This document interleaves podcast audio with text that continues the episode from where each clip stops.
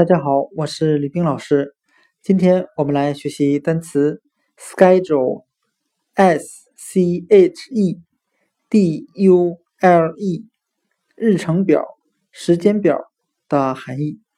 我们可以用谐音法来记忆这个单词 schedule，日程表、时间表。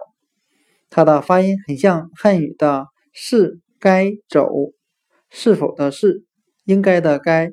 走路的走，我们这样来联想这个单词的含义：日程表上清楚地记着你什么时间应该走了。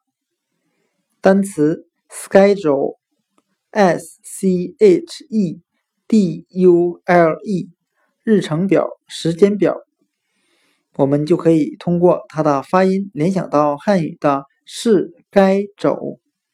如果你忘记自己几点应该走，看一下日程表，你就会清楚的知道了。单词 schedule，s c h e d u l e，日程表、时间表，就讲解到这里。谢谢大家的收听。